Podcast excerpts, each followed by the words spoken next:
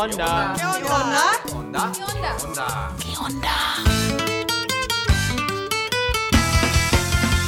Stimmen aus Lateinamerika. Voces de América Latina.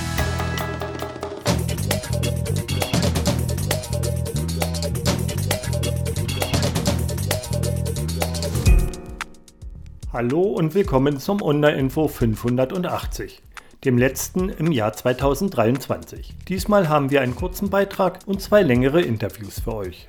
Gut ein Jahr nachdem die ChilenInnen den Entwurf zu einer sozial, feministisch und ökologisch geprägten Verfassung abgelehnt haben, stimmten sie Mitte Dezember auch gegen den neoliberalen Gegenentwurf. Udo Löning hat mit Leonel Janjes über den Ausgang des Verfassungsreferendums gesprochen.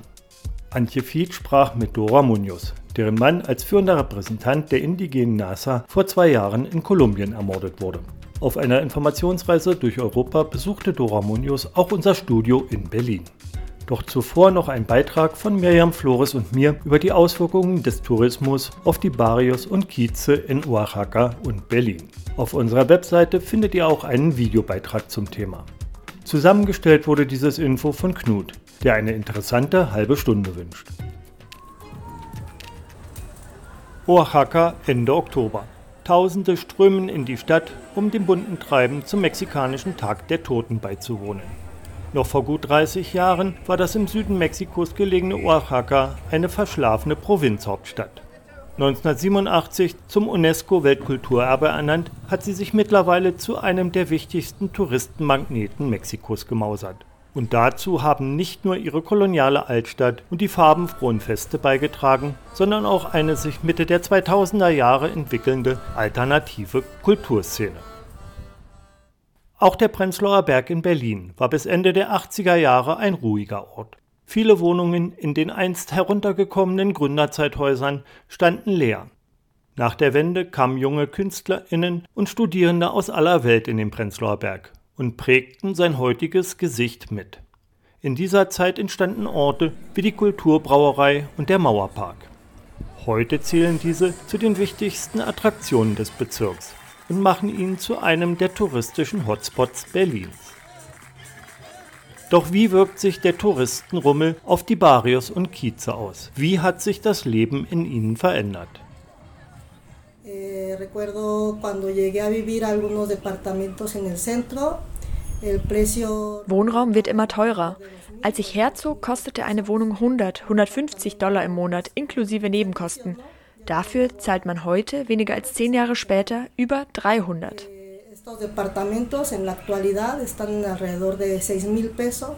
Mariana Garcia ist bildende Künstlerin und Mitgründerin des Künstlerkollektivs Acertecchio.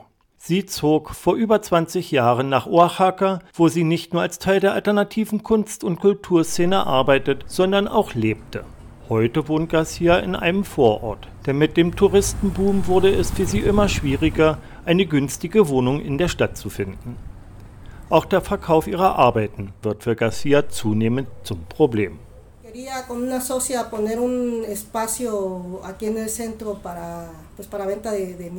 Mit einer Freundin wollte ich eine kleine Ladengalerie eröffnen, um meine Arbeiten verkaufen zu können. Wir haben uns am Ende dagegen entschieden, wegen der hohen Mietpreise. Die Mieten für Gewerberäume sind in den letzten fünf Jahren auf das drei- bis fünffache gestiegen, begründet Garcia ihre Entscheidung. Unabhängige KünstlerInnen wie sie, aber auch alternative Kunst- und Kulturprojekte können sich diese Preise kaum noch leisten.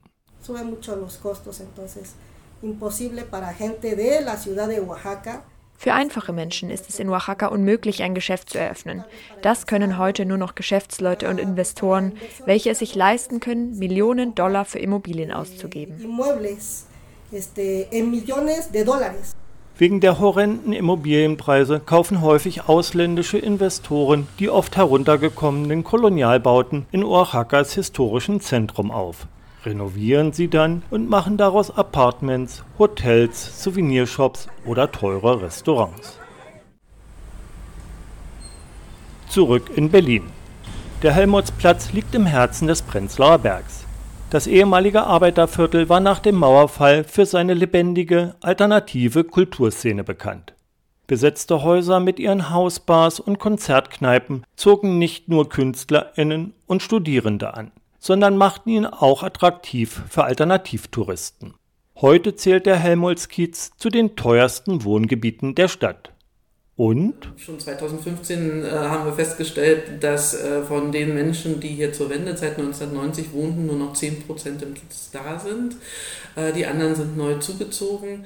Carola Handwerk ist Anwältin für Mietrecht. Sie weiß genau, wie sich der Kiez um den Helmholtzplatz verändert hat und welche Sorgen seine BewohnerInnen bewegen die Menschen kommen aus anderen Bundesländern, kommen aus anderen Ländern, was den Kiez durchaus auch beleben kann und durchaus nicht nur Nachteile hat, äh, aber dass es für große Bevölkerungsgruppen, die halt nicht das Einkommen haben, nicht mehr möglich sein soll, hier zu bleiben, hier zu wohnen, das ist natürlich eine schlechte Entwicklung.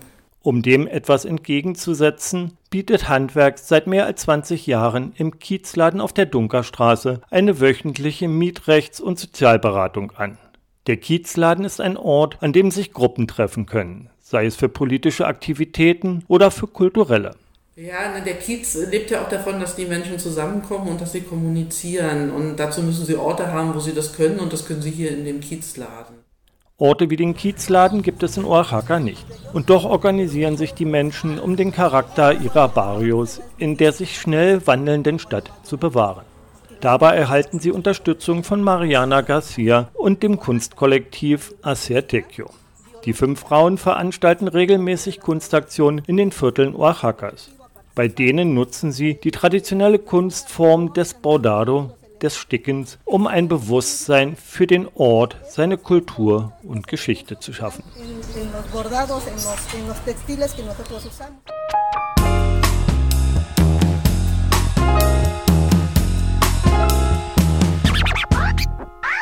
Vier Jahre nach Beginn der breiten Protestbewegung in Chile und der Forderung nach einer neuen Verfassung geht ein Zyklus zu Ende.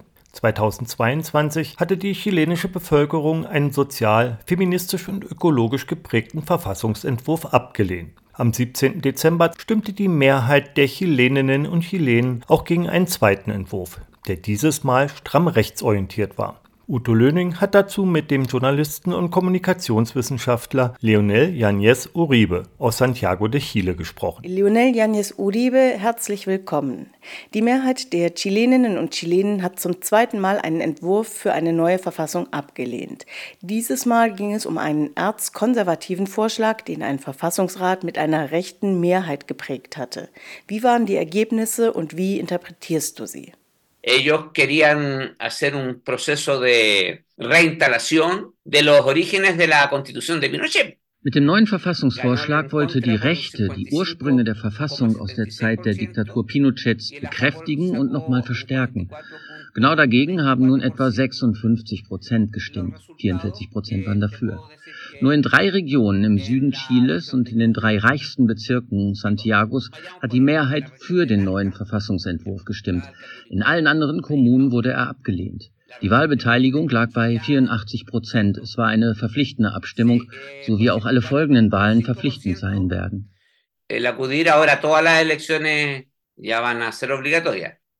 Es más o menos lo mismo que tuvo la elección de Boris en segunda vuelta con Kass. Die Ergebnisse ähneln denen bei der Präsidentschaftswahl 2021. Da gewann Gabriel Boric mit einem Linksbündnis mit 56 Prozent gegen den extrem rechten José Antonio Cast von der Republikanischen Partei. Schon 1998 hatten bei einem Referendum 56 Prozent gegen die Legitimierung der Herrschaft des Diktators Augusto Pinochet gestimmt und 44 Prozent dafür. Anscheinend hat die Rechte in Chile ein Potenzial von etwa 44 Prozent. tiene un 44%, la derecha más pinochetista, la derecha más dura. Chile behält nun die alte Verfassung von 1980 aus der Zeit der Diktatur. Die Protestbewegung von 2019 wollte diese ablösen und durch eine demokratischere ersetzen. Das ist nicht gelungen. Im Vorfeld des Referendums haben linke und soziale Bewegungen zur Ablehnung der neuen, noch rechteren Verfassung aufgerufen. Siehst du das Ergebnis für die Linke jetzt als einen Erfolg? Nadie está asumiendo que ganó con esto. Niemand bezeichnet das Ergebnis als Erfolg. Der Vorsitzende der Kommunistischen Partei, Lautaro Carmona, und der Kongressabgeordnete der Frente Amplio, Gonzalo Winter, haben bei einer Diskussion übereinstimmend gesagt, wir sehen uns nicht als Gewinner. Sicher ist nur, dass die Rechte verloren hat. Denn dieser hatte gedacht, sie würde deutlich gewinnen und Chile im Sinne der neoliberalen Doktrin Jaime Guzmans und des Pinochetismus neu begründen. Das hatte die Linke befürchtet, aber es ist nicht eingetreten.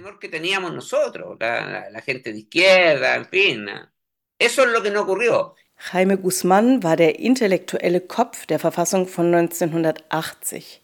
Diese ist bis heute gültig und nach dem Referendum ist klar, dass sie bis auf weiteres auch gültig bleiben wird.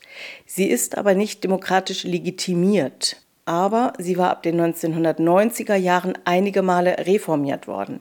Wie weit gehen diese Reformen und warum wäre eine demokratischere Verfassung dennoch so wichtig? El enclave fundacional la reformulación del país que hace Jaime Guzmán, con a lo menos tres elementos no se han cambiado. Zentrale Elemente der von Jaime Guzmán beschriebenen Selbstdefinition Chiles gelten trotz der Reformen bis heute unverändert. Der Staat ist noch immer als subsidiärer Staat definiert. Das beschreibt eine Vorherrschaft des Marktes, der alles regeln soll, vor dem Staat. Jedes Mal, wenn ein Gesetz oder eine Bestimmung dieses Prinzip in Frage stellt, erklärt das Verfassungsgericht diese für nicht verfassungskonform. Daraus folgt, dass auch die Systeme der Daseinsvorsorge, also die Sozialsysteme, über den Markt geregelt werden. Dass nur wer Geld hat, auch eine gute Gesundheitsvorsorgung oder andere Dienstleistungen bekommt. Außerdem sind auch natürliche Ressourcen, sogar Wasser, bis heute privatisiert. Dieser Kern der Verfassung aus den 1980er Jahren ist trotz einiger Reformen erhalten geblieben. Meiner Meinung nach richtet sich die Ablehnung in dem Referendum genau gegen diese ursprüngliche Vision des pinochetistischen Projektes, für das inzwischen Cast steht. Lo que se rechaza, en, en mi opinión, justamente es la visión original del proyecto de Pinochet, porque Cast representa esa visión. José Antonio Cast ist der Gründer und Vorsitzende der extrem rechten Republikanischen Partei.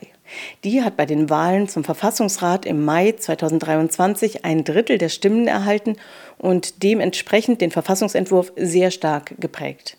Was gab denn jetzt den Ausschlag, dass die Mehrheit der Bevölkerung gegen diesen Entwurf gestimmt hat? Por dos cuestiones fundamentales, yo diría. Uno, volver hacia atrás todos los derechos de las mujeres. Zum einen ging es um eine Art Kulturkampf, besonders um die Rechte von Frauen. Die sind bei Wahlen in Chile immer ein wichtiger Faktor und da waren die Verfassungsbefürworter kommunikativ nicht gut aufgestellt. In harten Kämpfen hatten die Frauen es geschafft, ihre Rechte in Gesetzen zu verankern. Jetzt haben sie sich zum wiederholten Male dafür stark gemacht, dass diese nicht zurückgedreht werden.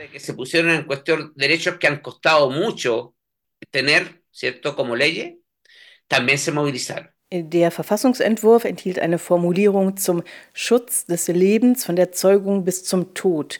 Die hätte es möglich gemacht, Abtreibungen ohne jede Ausnahmeregelung wieder komplett zu verbieten. El segundo elemento que se agarraron fuertemente el tema de la seguridad. Zum anderen hat die Rechte auch auf das Thema Sicherheit gesetzt.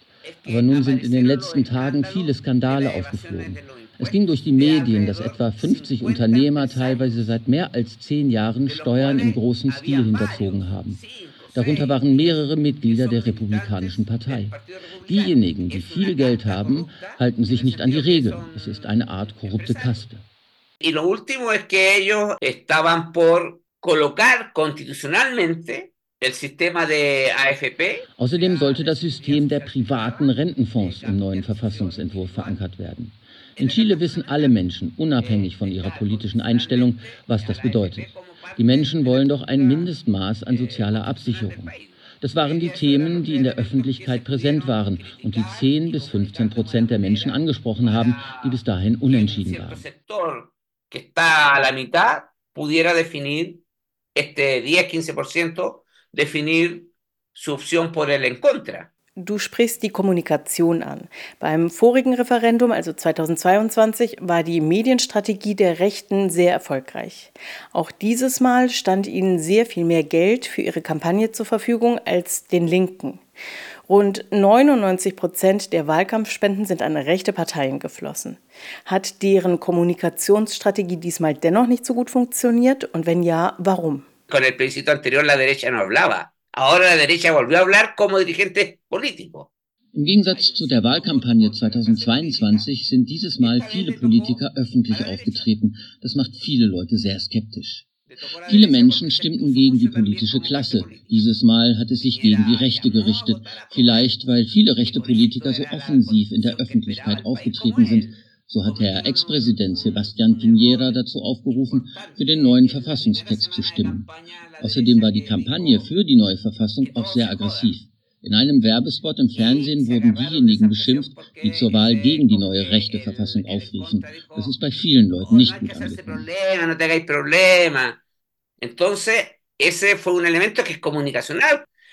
Leonel, wie schätzt du jetzt die politischen Konstellationen und Kräfteverhältnisse ein? Primer impacto yo creo que es un veredicto político de la ciudadanía Zunächst mal ist das ein politisches Machtwort der Bevölkerung, woraus klar wird, dass sie sich nicht grundsätzlich nach rechts gewendet hat. Viele Leute wollten keine Ideologisierung und keine Polarisierung. Nach meinem Eindruck sind viele Menschen sehr schlecht informiert und auch entpolitisiert. Die politische Beteiligung ist nicht vergleichbar mit der Zeit der Revolte. Die sozialen Bewegungen sind nicht mehr so stark. Chile steht nicht links. Es ist nicht mehr das Land der Unidad Popular. Nur etwa ein Drittel ist links ausgerichtet, ein weiteres Drittel ist rechts und antidemokratisch. Dazwischen sind viele Menschen, die keine klar definierte Position vertreten und auf wirksame politische Reformen hoffen.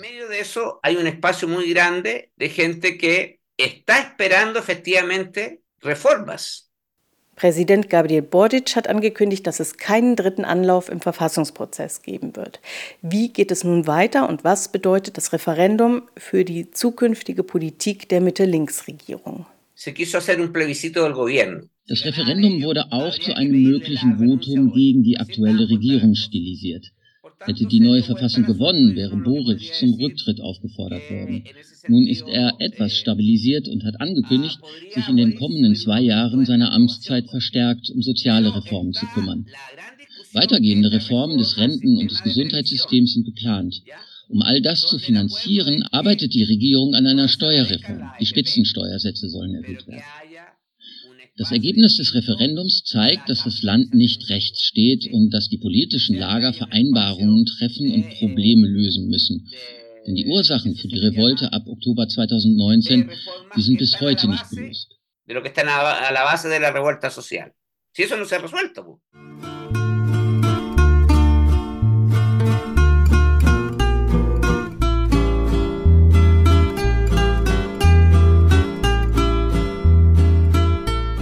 Dora Munoz ist seit Jahrzehnten Medienschaffende und Menschenrechtlerin und Indigene der Nassa-Gemeinschaften im Departamento Cauca in Kolumbien.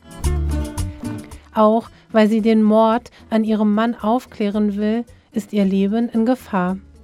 Deshalb musste sie im Frühsommer 2023 gemeinsam mit ihrem Sohn ihre Heimat verlassen.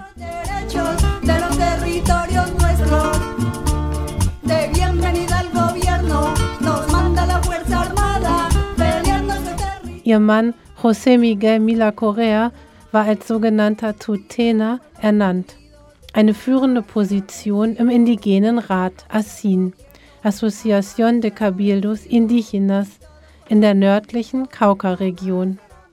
Am 14. März 2022 wurde er in der Nähe von Popayan erschossen aufgefunden. Als Täter werden die Aguilas Negras vermutet, eine paramilitärische Organisation, die ihn kurz vor seinem Tod in einem Schreiben bedroht hatte. Es la primera vez que asesinan a es war das erste Mal, dass ein derart wichtiger Repräsentant der Asin-Struktur ermordet wurde. Es gab viele Morde an Guardias Indigenas und spirituellen Gelehrten aber bisher wurde noch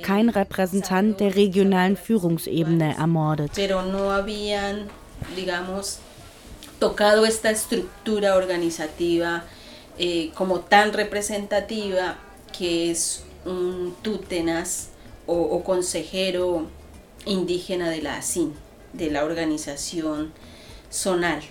Laut Bericht der ASIN gibt es im Jahr 2022 über 60 Morde an Guardias Indigenas, traditionellen HeilerInnen und indigenen SprecherInnen. In 2023 sind es bereits über 100. Laut KRIG, dem Regionalen Rat der Indigenen des Kauka, wurden zwischen 2019 und 2022 über 300 Personen ermordet.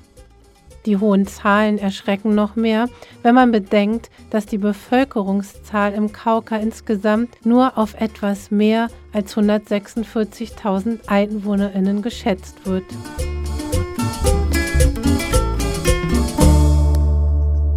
Von ihrem Exil reiste Dora Munoz Anfang Dezember in verschiedene europäische Städte, um auf die Situation im Kauka aufmerksam zu machen. Bei ihrem Besuch bei Radio Onda in Berlin berichtet sie. O hacía gran presencia el grupo armado de las FARC, que pues fue con quien se pactó este acuerdo de paz en el año 2016. Früher war vor allem die FARC im Kauka präsent, mit denen auch das Friedensabkommen 2016 geschlossen wurde. Heute sind es außerdem verschiedene Abspaltungen der FARC sowie Rebellen der Nationalen Befreiungsarmee ELN paramilitärische Gruppen, Drogenbanden und deren Kartelle, gewöhnliche Verbrecher, das Militär und die Polizei. Alle sind in unseren Gebieten unterwegs. Anstatt den Schutz und die Sicherheit der Gemeinden zu gewährleisten, gibt es jetzt wieder Kämpfe, bewaffnete Auseinandersetzungen. Nicht nur die indigenen Gemeinden, sondern auch die BäuerInnen sind nun von den gewaltsamen Landkonflikten betroffen.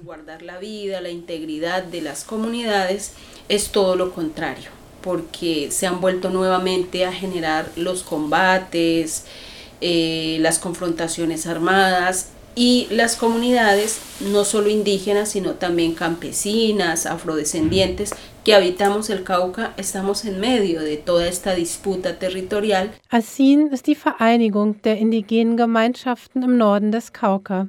Sie organisiert die 22 dortigen indigenen Territorien verschiedener Gruppen.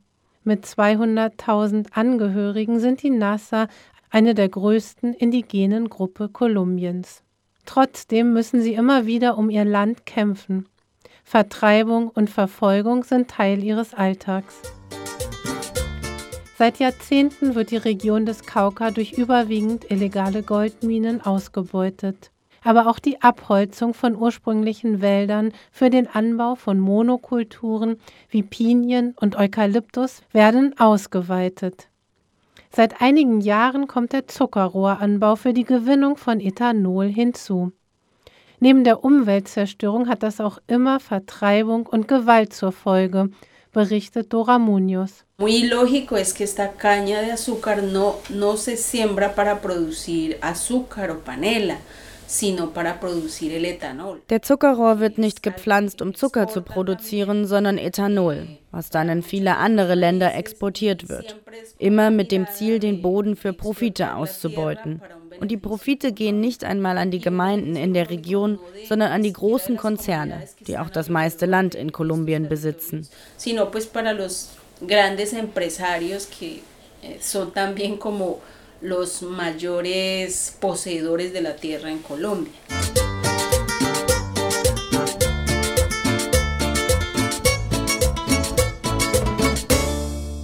Der Kauka ist ein wasserreiches Gebiet. Um die zwölf Staudämme wurden zwischen Kauka und Huila errichtet. Immer wieder waren Großprojekte wie der Hidroituango, Kolumbiens größtes Staudammprojekt, in den Medien präsent.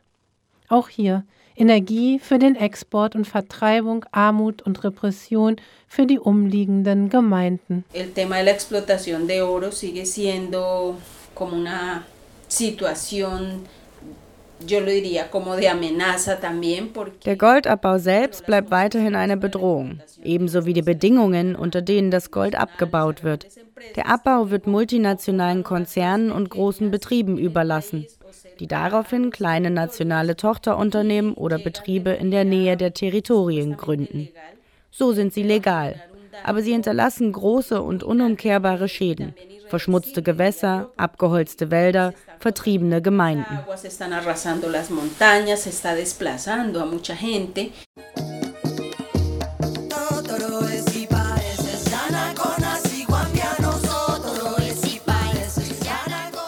Este tema de la explotación de oro también tiene mucho que ver con los grupos armados. Die bewaffneten Gruppen sind stark mit dem Goldabbau verknüpft, denn sie bieten den Unternehmen Sicherheit und sie ziehen ihre Steuern ein, begünstigen aber gleichzeitig einen illegalen Goldmarkt, was wiederum zu mehr Gewalt in den Gemeinden führt. Das ist wie mit dem Drogenhandel.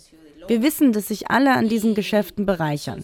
Unternehmen, Menschen im öffentlichen Dienst, genauso wie bewaffnete Gruppen. Está involucrada mucha gente de la misma fuerza pública y por supuesto los grupos armados que están en el territorio. Dora Munoz versucht gemeinsam mit ihrem Sohn ihren Aufenthalt in Europa zu nutzen, um Gerechtigkeit und Aufklärung im Mordfall ihres Mannes José Miguel Mila Correa zu fordern. Denn sie wissen aus Erfahrung, dass die lokalen Ermittlungsbehörden den Fall alleine nicht aufklären werden.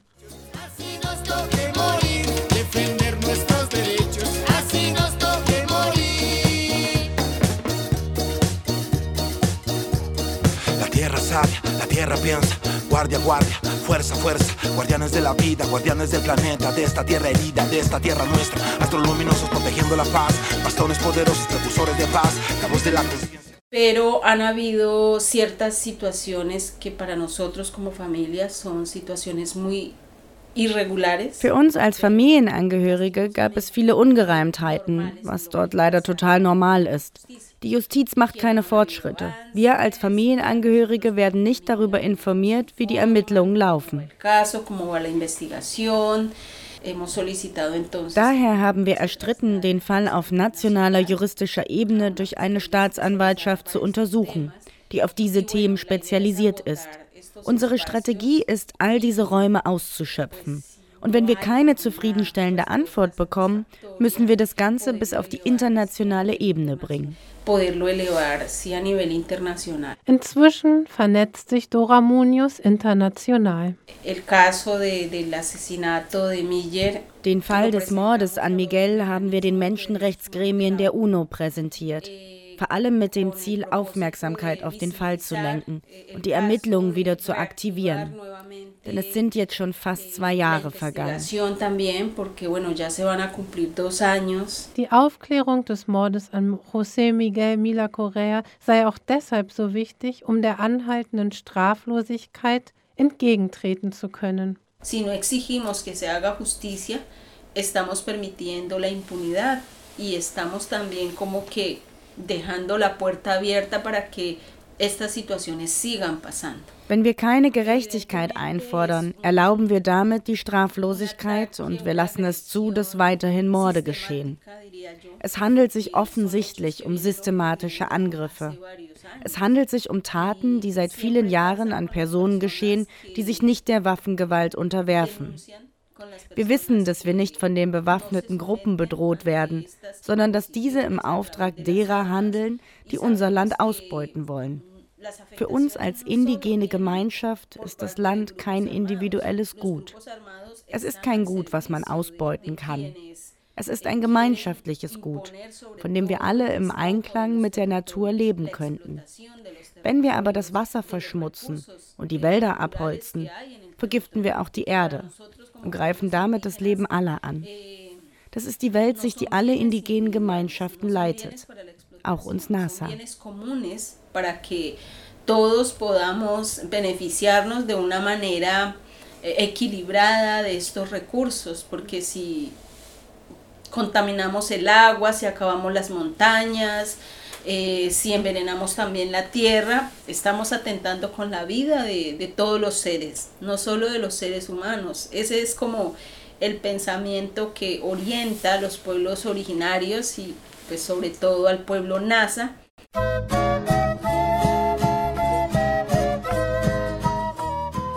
Das war's dann für dieses Jahr. Weitere Beiträge von Onda und Radio Matraca sowie Artikel von Ponal wie immer auf unserer Webseite npla.de. Dort findet ihr auch seit kurzem die NPLA-Klimakarte. Mit dieser fokussieren wir auf Beiträge zu den konkreten Auswirkungen der Klimakrise auf die Länder Lateinamerikas. In Kürze erscheint in der Kategorie Umwelt und Wirtschaft auch ein Hingucker, ein kurzes Erklärvideo zur Klimakarte. Nun bleibt mir nur noch, mich für dieses Jahr zu verabschieden und im Namen des NPLA ein ganz tolles Jahr 2024 zu wünschen.